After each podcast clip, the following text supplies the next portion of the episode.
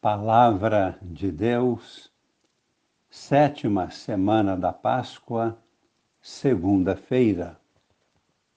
Amigos e irmãos, participantes da vida nova em Cristo, com Maria em oração.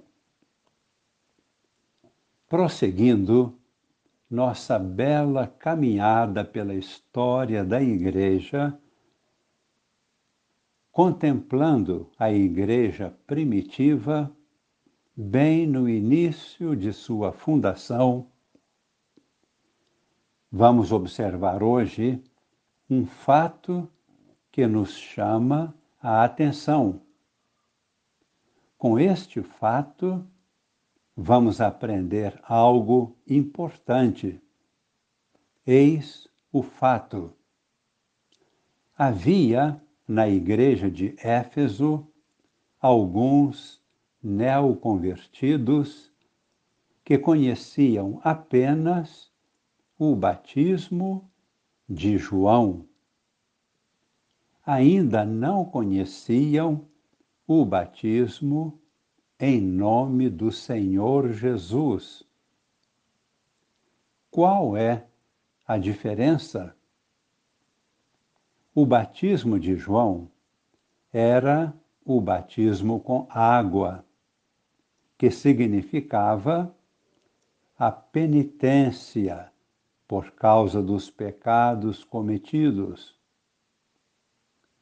O batismo em nome do Senhor Jesus é o batismo que nós temos na Igreja é o batismo no Espírito Santo para a remissão dos pecados, a fim de viver em comunhão com o Pai.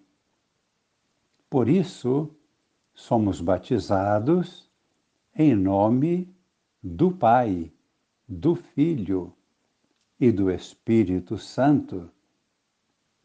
Este é o batismo de Jesus. O batismo que Jesus nos trouxe.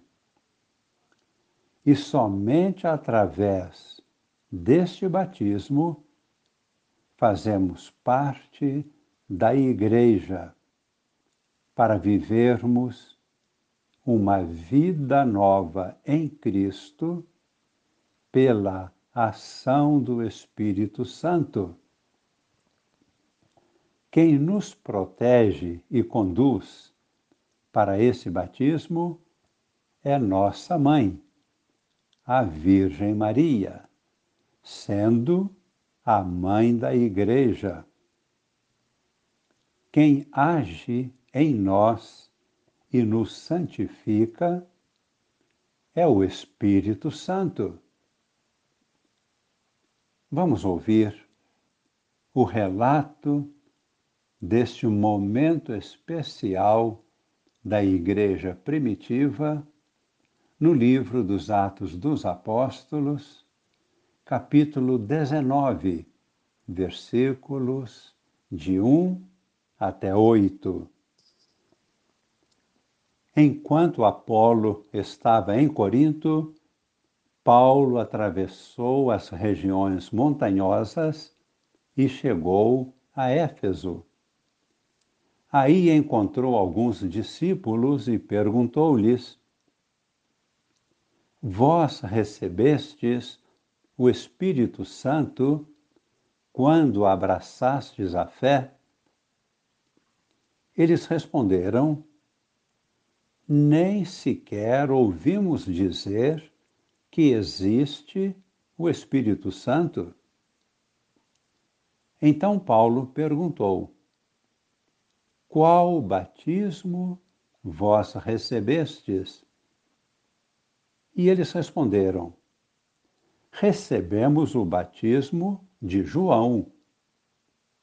Paulo lhes disse: João administrava um batismo de conversão e penitência, dizendo ao povo que acreditasse naquele que viria depois dele, isto é, que acreditassem em Jesus.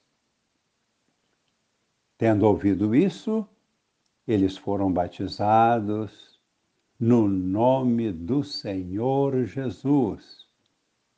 Paulo impôs-lhes as mãos e sobre eles desceu o Espírito Santo. Começaram então a falar em línguas e a profetizar. Ao todo, eram doze homens.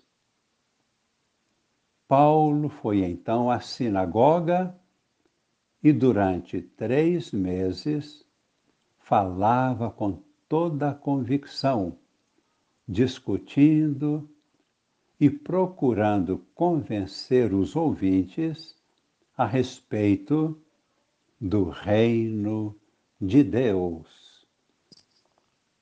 O fato que acabamos de ouvir nos permite ver claramente como o Espírito Santo é o agente na Igreja de Cristo.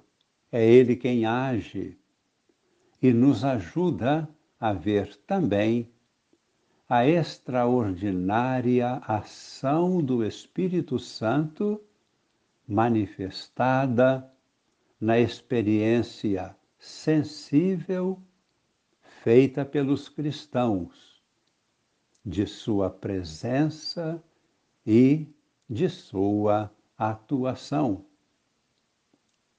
Devemos estudar muito mais e vivenciar muito mais esta presença e esta atuação do Espírito Santo. O Espírito Santo é a alma da igreja. Uma igreja sem alma não existe, não é igreja pode haver um grupo de pessoas que acabam se deteriorando. No Evangelho, Jesus fala claramente aos discípulos. É uma palavra severa e também verdadeira. Jesus anuncia que será deixado por todos, mas não estará sozinho, porque o Pai permanece sempre com ele. Vamos ouvir no Evangelho de São João um pequeno trecho do capítulo 16, versículos 32 e trinta e três. Disse Jesus: Eis que vem a hora, e já chegou esta hora, em que vos dispersareis, cada um para o seu lado, e me deixareis sozinho. Mas eu não estou só, porque o Pai está sempre comigo. Disse-vos estas coisas para que tenhais paz em mim. No mundo tereis tribulações, sofrimentos, mas Tende coragem. Eu venci o mundo. Rezemos com grande confiança e humildade, acolhendo estas palavras de Jesus. Pedimos que o Espírito Santo nos fortaleça tornando-nos fiéis a Cristo, não abandonando nosso Salvador, Senhor e Pastor. Pedimos como bênção para nossas vidas, como bênção para nossas famílias e para toda a Igreja, como bênção para toda a humanidade, para todos os povos na terra, no mundo inteiro, a unção do Espírito Santo. Desça sobre nós e permaneça para sempre a bênção de Deus Todo-Poderoso, Pai e Filho e Espírito Santo. Amém.